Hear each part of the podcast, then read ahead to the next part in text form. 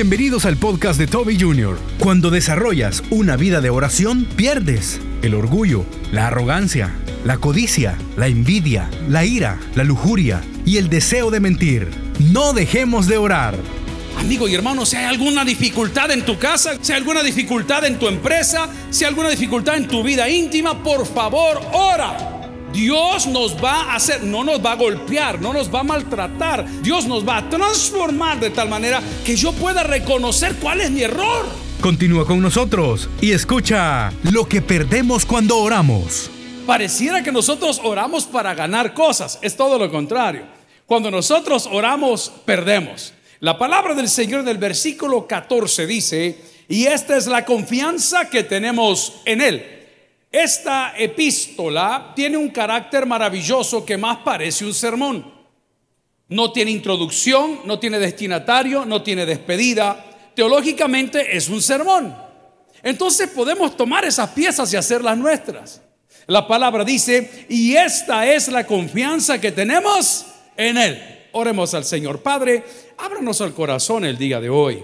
No importa la temporada de vida donde estemos, tu nombre sea glorificado. Fortalece el que está confundido, fortalece al que no tiene ánimo, fortalece, Señor, aquel que está comenzando su año con pie derecho y que podamos terminarlo de igual manera. Hoy, muéstranos a través de tu palabra lo que perdemos cuando oramos. En Cristo Jesús lo pedimos en la iglesia. Dice, amén. Pueden sentarse amigos y hermanos. Sean bienvenidos a la casa del Señor. ¿Vieron qué linda las Biblias que llegaron el día de hoy? Amén. Quiero contarle que es un donativo maravilloso, pero nos tocó ir a pagar impuestos, ¿verdad? Y estamos muy contentos por ello. Así que el día de hoy tenemos esa bendición de poder llenar los nosocomios, los hospitales, los centros penitenciarios con una copia de la palabra del Señor. Si usted necesita para algún ministerio suyo, acérquese que con mucho gusto lo vamos a hacer llegar. Bien, dice la palabra, y esta es la confianza que tenemos en Él. Diga conmigo, y esta es la confianza que tenemos en Él. El primer error del cristiano por lo cual no pierde nada. No pierde peso, no pierde un montón de cosas, es porque ha puesto su confianza en la persona equivocada. La palabra del Señor es muy clara. La palabra del Señor a su pueblo escogido le dijo las cosas de frente y como son, pero se lo dijo con amabilidad. Quiero que busque conmigo el libro de Éxodo capítulo 20 para que vea en quién debo de poner mi confianza. Muchos de nosotros tenemos a nuestro santo favorito. No hay problema. San Toby sobre todas las cosas, ¿verdad? O San Cocho, aquel que lo tiene por ahí. O San Judas Tadeo, dame un parqueo. O San Antonio, te voy a poner de cabeza, ¿verdad? Eh, todos tenemos un... Está bien, no hay problema. Yo le quiero enseñar lo que la Biblia enseña. Y la palabra del Señor en Éxodo capítulo 20, versículo 3 dice, no tendrás dioses ajenos delante de mí. ¿Quiénes son nuestros dioses ajenos? Aquellas cosas, personas o confianzas que nosotros atribuimos a otra persona que no sea Dios. Por eso no hemos visto resultados. Por eso no hemos visto cambios. Quizá usted y yo estamos orando a la persona equivocada. Y lo digo con mucho respeto, no en, en son de mofa. Pero los cristianos hemos edificado dioses, hemos edificado altares, y hemos traído estos dioses a nuestra casa y tenemos nuestras vidas de rodillas ante esos altares.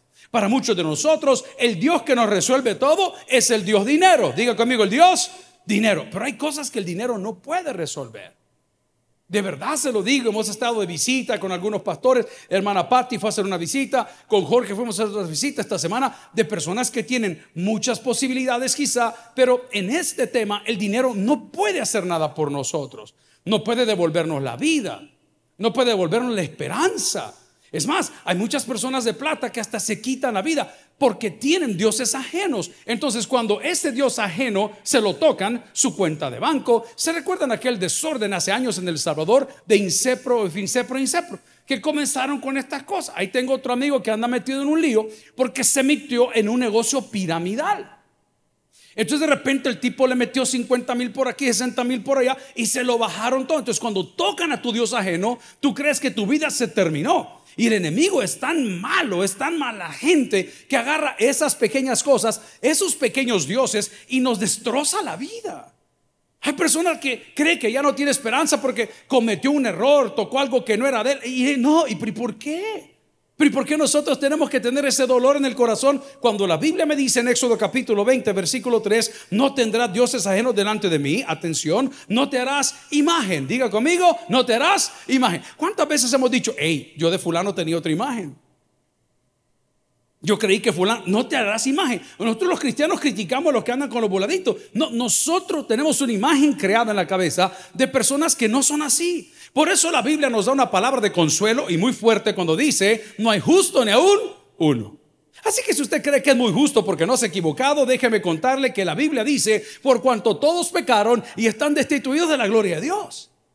No se vaya a querer ubicar en un plano cartesiano. Amigos y hermanos, quizá la oración que usted y yo estamos elevando no nos ha funcionado porque la estamos haciendo a la persona equivocada. El libro allá de Éxodo capítulo 20 no termina ahí. Y el siguiente versículo dice, no te harás imagen de ninguna semejanza de lo que está arriba en el cielo, ni abajo en la tierra, ni en las aguas debajo de la tierra. Amigos y hermanos, los que andamos ahí, los pescaditos, los que andamos las crucecitas, los que andamos las patitas de conejo o los que andamos los cachitos de venado. No sé cuál de todas le deduce a usted.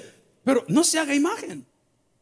La Biblia le está diciendo, usted está poniendo su confianza en la gente equivocada. Nuestro pastor general era muy devoto cuando estaba en la religión tradicional de San Antonio. Le he contado que por eso a mí me pusieron Antonio como segundo nombre. Y él siempre andaba una medalla de San Antonio. E íbamos aquí a San José de la Montaña y él siempre iba con su medalla de San Antonio. Y el pastor les ha contado a ustedes por años que él clamaba y lloraba y le decía ese crucifijo que estaba ahí, al Jesús que estaba colgado ahí, ¿verdad? Eh, todo difícil, todo delgadito, todo débil. Le decía, por favor, haceme una señal. Por, yo le doy gracias a Dios que no lo hizo. Hubo una tendencia, yo sé que muchos de ustedes no se acuerdan, allá por el año 2000, 2005, algunos no habían nacido, donde comenzaron a ver diversas apariciones. Por favor, con madurez se lo digo. No estamos criticando, solo estoy diciendo la historia. ¿Y sabe qué sucedía? La gente decía que Jesús se manifestaba en un pan francés. Mire, hermano, yo como no alcanzo a verlo, yo solo me lo trago, así chuponeadito y vamos para él. El pan francés. Y la gente llegaba de toda la colonia a adorar al pan francés. Porque el Señor se había manifestado. Espérese, que, que esto da risa, pero hay gente más loca todavía. ¿Cuántos de ustedes no han visto imágenes que lloran sangre? ¿Mm? Ahí está. Vea, googlee si quiere. Imágenes y literal. Y le hicieron la prueba y vieron que realmente era sangre. ¿Qué no está leyendo el texto, lo que dice la palabra? Que no nos hagamos imagen de nada. Que Dios es un Dios celoso. Y usted dice, pero es que a mí el cristianismo no me funciona. No, amigo, pedís y no recibís, dice la Biblia, porque pedís mal. Por eso Éxodo capítulo 20 versículos del 3 en adelante nos dicen del versículo 5, no te inclinarás a ellas ni las honrarás, porque yo soy Jehová tu Dios, léalo conmigo, fuerte, celoso, que visito la maldad de los padres sobre los hijos a la tercera y cuarta generación de los que me aborrecen. Lo primero que tengo que decirles para que la oración funcione en su vida, usted tiene que orar a la persona correcta. Y todo lo que pidieres al Padre, en mi nombre, dice Jesús. Por eso nosotros cuando oramos decimos, en el nombre de Jesús, chiquilín, chiquilín, así nos despedimos, ¿eh? En el nombre de Jesús y todos decimos, amén, así es. Entonces usted está con un montón de cosas que yo respeto. Mire, cuando era bien chamaco, no tenía compromiso alguno, andábamos de cacería, ¿verdad? En bichito de 15, 16 años. Y yo no sé por qué nosotros los hombres siempre ponemos los ojos en la persona equivocada. Es terrible hasta que entendemos. Y recuerdo que llegué a la casa esta criatura y, su, su, familia de la religión tradicional hasta el día de hoy. ¿Y sabe qué me tocaba hacer como hijo de pastor? Me tocaba quedarme en la sala porque ellos estaban haciendo sus oraciones. Y yo lo respeto hasta el día de hoy. El problema de esas oraciones es que quien escucha es Dios y no los ídolos. El problema de esas oraciones es que no están siendo recibidas porque estamos orando a la persona equivocada. Pero entremos en materia. Usted me está diciendo el día de hoy que cuando nosotros oramos perdemos. ¿Y qué es lo que vamos a perder si todo lo que me ha dicho el día de hoy es que Dios pues quiere que oremos a Él y que no tengamos dioses ajenos delante de su presencia? Lo primero que usted tiene que hacer es orar a Dios en nombre de Jesús. Dígalo conmigo, orar a Dios en nombre de Jesús. La palabra de Señor en el texto que leímos inicialmente, si me quiere acompañar, Dice con toda claridad, estas cosas os he escrito a vosotros que creéis en el Hijo de Dios, para que sepáis que tenéis, número uno, vida eterna, coma, y para que creáis en el nombre o en el Hijo de Dios. Versículo 14, y esta es la confianza que tenemos en Él, que si pedimos alguna cosa, léalo conmigo, que si pedimos alguna cosa, conforme a su voluntad. ¿Por qué no Dios me responde? ¿Por qué no tengo una respuesta? Porque estamos pidiendo necedades, hermano. Le conté, hace muchos años fuimos a Brasil, estábamos haciendo algunas Biblias y cuando llegamos al lugar nos tocó bajarnos del, avión así con, unas escaleras en la pista y yo veía aquel gran Boeing precioso por ese lugar y, en mi mente era un bicho tonto de 25 años, me le quedaba bien decir, Señor, regálame un avión para ir a predicar el Evangelio. Y yo digo, ¿y si el Señor me lo hubiera regalado, ¿y dónde lo voy a parquear, hermano? ¿Y cuánto vale echarle gasolina a ese diablo? ¿Y cuánto ganan los pilotos de una aeronave de ese calibre? ¿Y cómo escoja la aeromoza? Vamos a la palabra. Dice la palabra acá y sabemos que esta es la confianza que tenemos. ¿Qué dice la palabra? ¿En quién tenemos la confianza? En Él. Coma. Y luego que si pedimos alguna cosa conforme a su voluntad. Ok, ¿por qué no me ha funcionado mi oración? Número uno, porque tengo ídolos ajenos. Número dos, porque estoy pidiendo de la manera equivocada. Número tres, porque mi oración no es de fe, es de obstinación. A ver, ¿alguna vez ha orado con obstinación? Yo el otro día les decía, por favor, hagamos la diferencia entre fe y obstinación. Fe es orar en el nombre de Jesús. Fe es decir, hey Señor, y hágase tu voluntad, hombre. No importa que me cuesta digerirlo, pero hágase tu voluntad. Pero obstinación es andar declarando porquerías que la Biblia no dice. Esa es obstinación. Obstinación es decir, yo arrebato, yo... Espérenme un segundito. Si la misma Biblia dice que Dios conoce de qué cosas tenemos necesidad, ¿qué necesidad tiene usted de arrebatar? ¿No le cae mal a usted una persona alagartada? ¿No le revienta a usted que cuando ponen el pan dulce en la casa, siempre hay alguien que agarra el pedazo más grande? Si ni se ha terminado de comer la primera pieza y allá va la segunda aquí en la bolsa por, si tiene hambre más tarde. Ok, entonces le hago una pregunta. Cristianamente, ¿tiene sentido arrebatar? No, hermano. Dios conoce de qué cosas tenemos necesidad. Hay una necesidad universal. Se llama Cristo. Esa necesidad universal que todos los hombres tienen es lo que Dios nos da primeramente. Pero vamos al punto. Entonces, pastor, usted me dijo una cosa, pero no tiene sentido. ¿Qué es lo que yo pierdo cuando yo comienzo a orar? Pues déjeme decirle que cuando usted desarrolla una vida de oración, lo primero que usted pierde es el orgullo. Hace mucho tiempo conocí al cantante y salmista Dani Berrío, venía muy seguido a la iglesia. Era muy amigo del pastor en aquella época. Y recuerdo que su padre, Pepe, el papá de Dani, Anduvo predicando y cantando en las alabanzas y en las campañas del pastor Gigi Ávila. Y Gigi Ávila siempre fue un hombre de mucha oración. Diga conmigo, un hombre de mucha oración. Ese tipo era intocable, tenía una fe increíble. ¿Cuál era la frase típica y clásica de Gigi Ávila? Alábale que él vive. Viva Cristo. ¿eh? Ese hombre era un bodybuilder, era un, eh, levantador de pesas profesional. Fue Mr. Puerto Rico no sé cuántas veces. Pero era un hombre de oración. Entonces Dani dice que cuando Pepe, su papá, se puso un poco viejo, comenzó Dani a volar con ellos y llegaban a los hoteles. Y lo curioso era que a las 3 de la mañana, ¿a qué horas iglesia? A las 3 de la mañana le pasaban tocando la puerta. Vamos a orar, vamos a orar. Todo el equipo de Gigi oraba. Y le decía Gigi a todos los que estaban con él, si tú no te levantas a orar conmigo, tú no puedes cantar esta noche, tú no puedes ministrar esta noche. ¿Qué hacía Gigi a través de eso? Preservaba el corazón de su equipo, enrutaba el corazón de su equipo. Y cuando comenzaron a desarrollar la disciplina de la oración, lo primero que ellos perdieron fue el orgullo. Déjeme contar de dónde salió esta prédica. Estamos ayer en Mariona predicando, el sector que le atendimos tenía 6.132 reos. Todos son del régimen de excepción. Cuando llegamos al lugar estaba un poco entrampado el ambiente. Comienzan los muchachos a tocar las alabanzas, el pastor Jorge comenzó a cantar, nos entendemos, dos, tres miradas, mira, esta cosa no está funcionando, aquí pasa algo. Estaba tenso el ambiente. Quizá hay cansancio, quizá era el frío, quizás era el día, quizá era el hora, quizás éramos nosotros, no lo sé.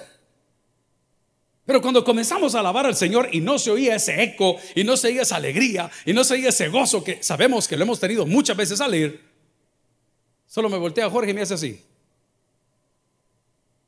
Y digo, dale. Inmediatamente cambiamos la alabanza por la oración.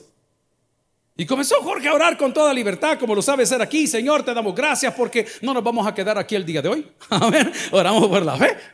Y, y, te damos gracias, Señor, porque es un año maravilloso. Y, te damos, y de repente ese ambiente comenzó a aflojar. Y estos muchachos que están pintados de pie a cabeza, que están agarrados de una reja viéndolo con ganas de comérselo vivo, comenzaron a, a cambiar su cara. Y después de la oración que se cantó otro poquito más y se presentó la palabra, qué curioso fue que al final de toda la reja, yo estaba predicando, a Jorge le decía el muchacho pintado completo, venga, le decía, anda, le decía yo, a vos te habla, con vos el negocio. Jorge, sí, yo sé que esto a muchos no les va a provocar gozo porque no entienden qué se siente estar ahí en un diablero de ese tamaño. Pero cuando terminamos la predicación, ese hombre le dijo, hermano, eh, yo no soy cristiano, yo quiero aceptar a Cristo. Uy, usted dice, santo Dios. O sea que todo lo que hicimos y las oraciones, algo cambió. ¿Qué perdió ese hombre pintado de pies a cabeza que tal vez en otra vida le robaba la vida a muchos, tal vez le quitaba y los descuartizó? ¿Qué, ¿Qué perdió ese hombre cuando tuvo contacto con la oración? El orgullo. ¿Por qué seguís teniendo problemas en tu casa? Por orgulloso. Te recomendaría que pierdas el orgullo y no te lo digo una nueva forma, te lo digo en oración. Orá, Dios te va a confrontar. ¿Sabes qué te va a decir? Te tengo la cola pateada. Te conozco desde el día que naciste y sé quién eres y sé las cosas que has hecho. Pero por mi amor y misericordia, dice Dios, no te va a pasar nada. Te recomendaría que pierdas ese orgullo. Si ese aplauso es para el deseo al Señor, entonces vamos a entrar en materia. Este mismo predicador, Gigi Ávila, que les he contado lo que pasaba con Pepe y le pasaba con Dani Berríos, le hicieron una pregunta, que fue donde nació este sermón ayer. Dijeron, pastor, y pasas horas orando. La semana antepasada les conté otra ilustración, siempre de Gigi Ávila, que sale alguien en TikTok, un pastor evangélico, y dice que el peor error que pudo cometer fue decirle, Gigi, quiero orar contigo. Porque dice el hombre que le invitó Gigi a su dormitorio, al lugar donde estaban hospedados, lo cuenta él, no es mío.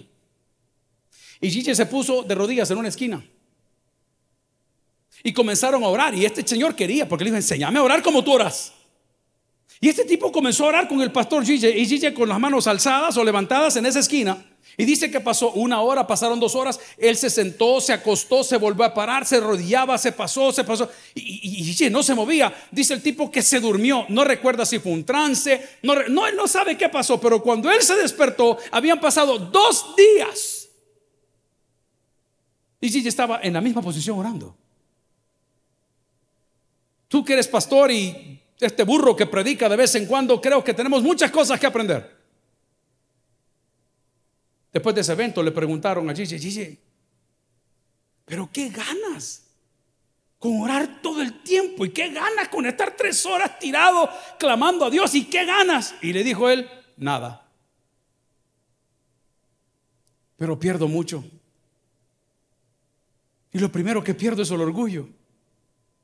¿Y por qué pierdo el orgullo? Porque su palabra me recuerda y me revela que ya no vivo yo, más Cristo vive en mí. Amigo y hermano, si hay alguna dificultad en tu casa, gloria a Dios, si hay alguna dificultad en tu empresa, si hay alguna dificultad en tu vida íntima, por favor, ora. Dios nos va a hacer, no nos va a golpear, no nos va a maltratar. Dios nos va a transformar de tal manera que yo pueda reconocer cuál es mi error. Hay un adagio que dice que no hay peor bobo que el que no quiere ver. Voy a repetir lo que ya los tengo aburridos. Yo no atiendo consejerías. Siento que no es necesario cuando alguien lee la Biblia. Pero hay gente que cree que en la palabra de uno va a encontrar mejor consejo que en la palabra del Señor. Vaya conmigo a la Biblia, vea lo que dice Santiago, capítulo 5, versículos 17 y 18. Elías era hombre sujeto a pasiones semejantes a las nuestras. Vaya cosa. Era calenturiento el maestro también. Frank, levanta la mano. era calenturiento Elías también. Era sujeto a pasiones. ¿Cómo era Elías? Sujeto a pasiones. Usted no va a buscar hombres perfectos en la Biblia que no los va a encontrar. David, un trozo de asesino, le preñó a la mujer a lo, un relajo. No lo va a buscar que no lo va a encontrar. Pero Dios en su misericordia siempre tiene una oportunidad. Y dice la palabra, Elías, hombre sujeto a pasiones semejantes a las nuestras, oró fervientemente para que no lloviese. Y no llovió sobre la tierra por cuántos años? Por tres años y seis meses, versículo 18. Y otra vez oró, y el cielo dio lluvia, y la tierra produjo, ¿qué dice la palabra? Su fruto. La oración. La oración cambia el ambiente. Amigo y hermano, le doy una recomendación, no vaya a comer sin orar. Es más, voy a decretar algo, está bien. Padre, y el que no ore esta noche, que se atorcione. Amén, aponte, está bien, no hay problema. Padre, y te suplí. Ore, hermano. Porque lo que usted pierde en la oración es el orgullo. En segundo lugar, ¿sabe qué pierde en la oración? La arrogancia. La oración nos limpia de toda arrogancia. La oración me permite ver dónde estoy parado delante de Dios. Dice la palabra del Señor si me acompaña en Juan capítulo 14, versículos 13 y 14, y todo lo que pidiere. ¿Por qué no comió anoche? Por arrogante. ¿Por qué no le dieron lo que quería? Por arrogante. Como no le quiere pedir. ¿Cuántas veces hemos llegado a algún lugar con hambrita? ¿Alguien dice amén? Hemos llegado, miren, estaba ahí una comidita china por la casa, ¿verdad? Y uno como está comiendo aquí, pero está viendo para allá. Si usted me entiende, dígame fuerte amén, para ver que le cae a la gente por ahí. Y yo vi unos taquitos chinos. Esos taquitos chinos son raros, ¿verdad? Porque son unos como unos tubitos ahí que van rellenos a ver de qué, de rata, alguna cosa así. Y yo vi los taquitos chinos. Y yo quería taquitos chinos. A que no adivina, no comí. ¿Y por qué no comí? Por arrogante. Porque me dijo, papi, quiere. Ay, ¿por qué me dijo así? Dije yo, ¿eh? No, no, no, no, así estamos bien. Eh, hasta aquí estoy, hasta aquí estoy. Pero de la barba. ¿Cuántas veces ha ido a la cama sin comer por arrogante?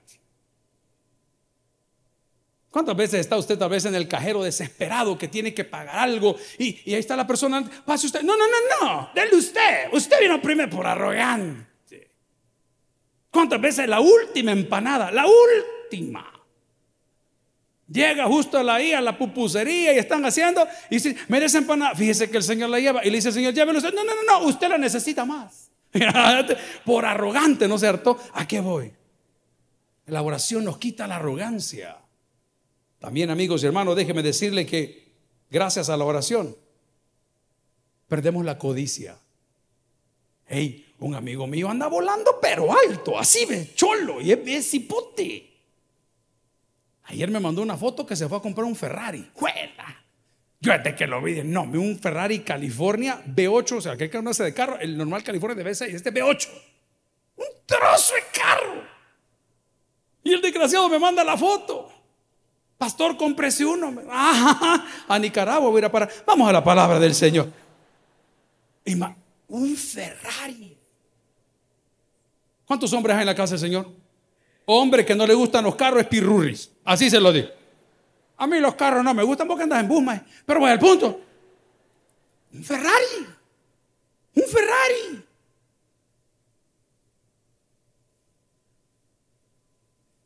Este es el Ferrari, ¿ve? Ah, hoy resulta, ah, para que le quede al regresar. Le quita la. Yo me sentí alegre por él. Yo me siento alegre por él. Qué bueno.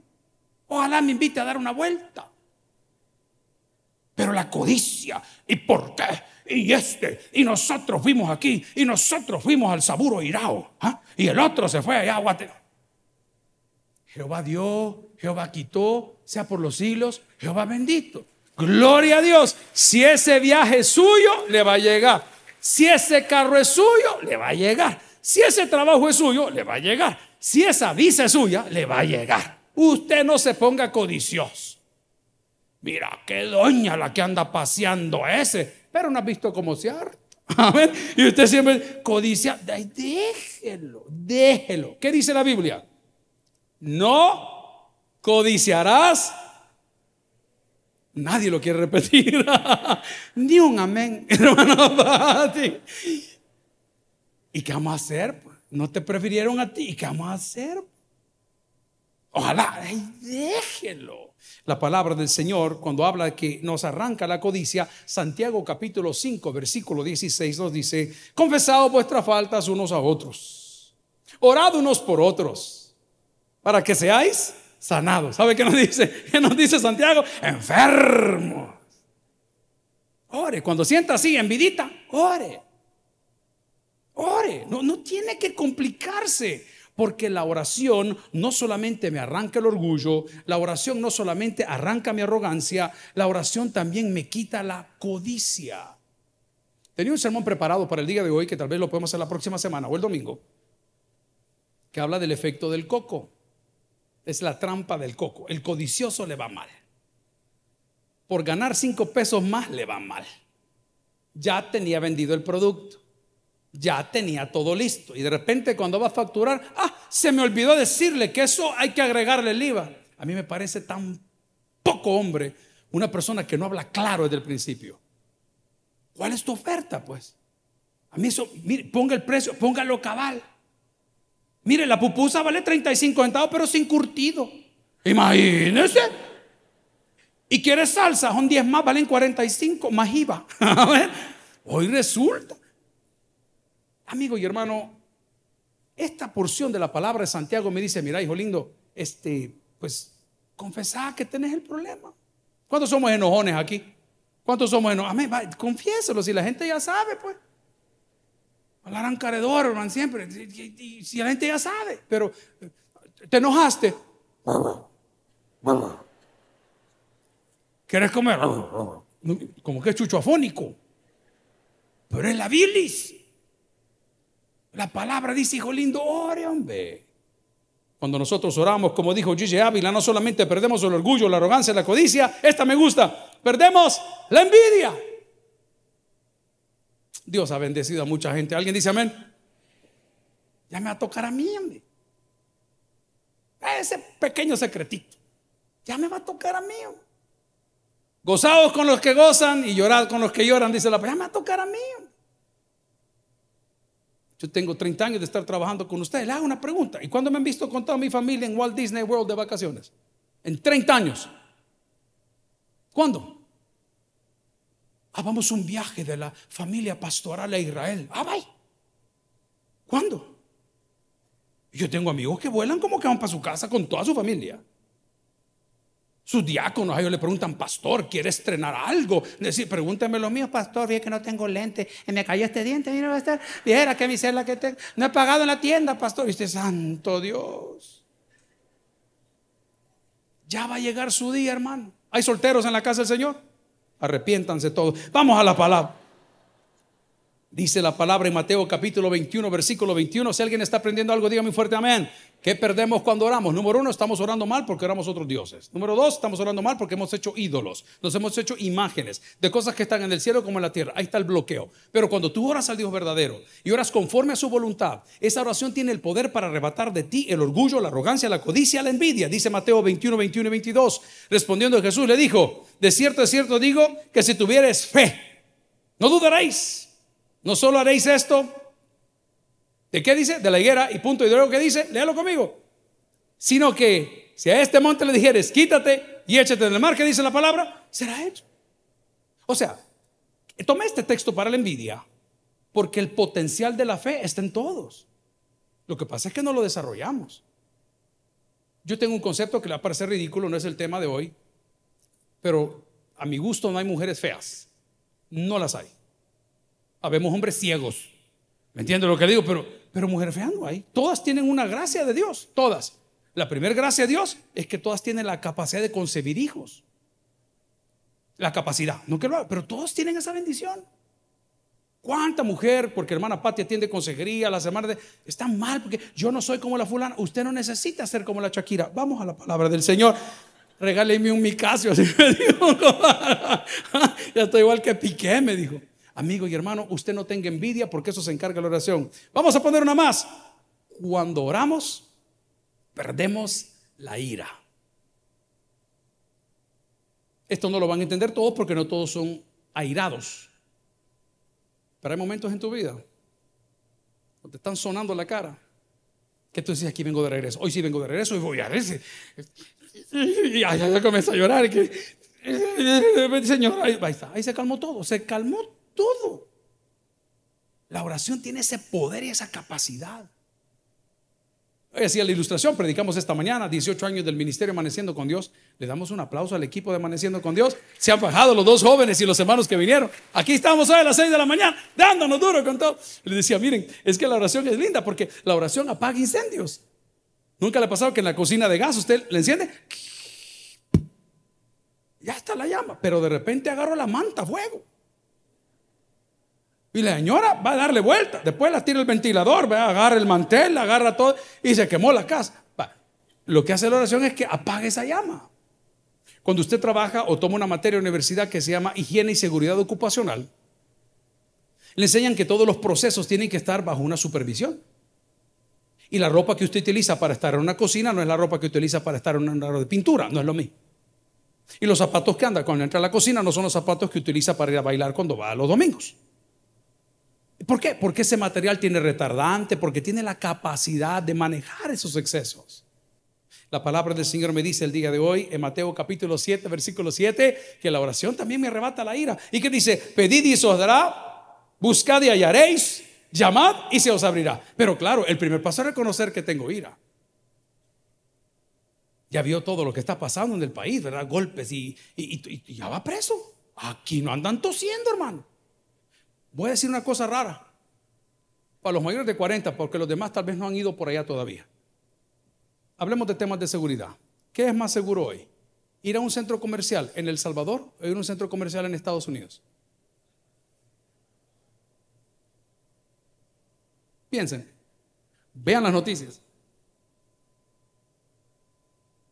Yo estoy maravillado porque hablaba con una persona que está obstinada con irse para Estados Unidos. Obstinada.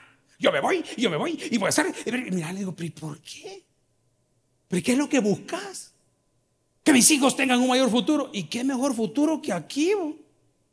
Hablas el mismo idioma, ya tenés trabajo, aquí están tus papás, aquí están tus hermanos, aquí están tus primos, te los cuidan por un lado, el bicho come tierra y no se muere. Ay, va a traer un gringo y llevarlo al patio de su casa con aguacate. Mom, I'm hurting. I'm hurting. ¿Qué comió Toñito? Avocado. y hermano con los tres pelos parados. Yo no sé si le va a gustar lo que le voy a decir, pero yo amo mi país, hermano. Yo no sé si usted lo ama igual. Yo lo doy gracias a Dios por mi país. No, hombre, si, si podemos ir a cualquier lado, pero aquí estamos porque aquí nos parieron, hermano. Si yo me hubiera querido alemán, ya fuera salchicha. La oración te va a romper el coco a partir de hoy, te lo estoy diciendo. Porque cuando estás airado y oras, dice Dios, no déjame que yo lo haga. Déjame que yo calme la tormenta. Vamos a ir aterrizando. Podemos decir también, wow, este está fuerte. La oración me quita la lujuria. La oración me quita la lujuria. Te voy a hacer una propuesta. Antes de pegarte el reventón que te va a costar la vida, ¿por qué no oras? Si te sientes igual, dale. Y cuando hayas terminado, diga, el pastor me lo recomendó te garantizo que no te vas a sentir igual. Te lo garantizo. Cuando Dios te va a parar, hasta un infarto te va a dar. Ni vas a alcanzar a abrir el azul que te tomas de vez en cuando. Ay, se cayó, se perdió. Mejor me quedo aquí. Yo no sé en qué tipo de Dios cree usted. Yo creo en un Dios sobrenatural. O sea, Él va a hacer cosas que tú ni te imaginas. Tú tenías un plan X y de repente eso se va a parar, pero ¿por qué? Por la oración. Por la oración. Me arranca la lujuria. Todos los hombres, voy a dejar en paz a las mujeres, que estuvimos metidos en algún momento en pornografía, todo eso se va, se va, porque se va. Hay un nuevo nacimiento. Sí, que volviste a caer, no te preocupes, puedes salir. Pero ora al Señor Dice la palabra que si confesamos nuestros pecados, Él es fiel y justo, no solo para perdonarnos, sino limpiarnos de toda maldad. Paso rápido porque hay niños. Finalmente, la oración me arranca el deseo de mentir. Yo tengo un grave problema con eso. Por naturaleza somos mentirosos. Pero si algo yo no perdono es eso. No puedo. No puedo. Yo digo, Señor, ayúdame, no puedo. me parece, sí, no, sí, no, punto. Pero te garantizo que cuando tú comienzas a orar, cuando el Señor ha arrancado el orgullo, cuando ha arrancado la lujuria, cuando ha arrancado, ya no vas a tener necesidad de mentir. ¿Por qué? Yo sé que hay personas el día de hoy que están acá con una sonrisa, pero su corazón está hecho pedazos. Hay relaciones que no están caminando. No funcionan.